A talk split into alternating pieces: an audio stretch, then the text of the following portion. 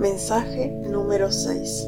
Amada, recuerda que tu fuerza interior reside en tu fuego interno y solo tú puedes activar la llama para mantenerla viva.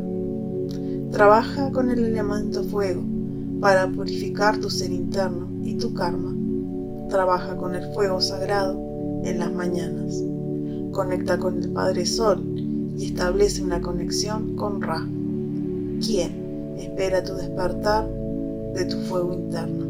Medita, medita, sin detenerte. Sigue adelante. Te amo, Raciel.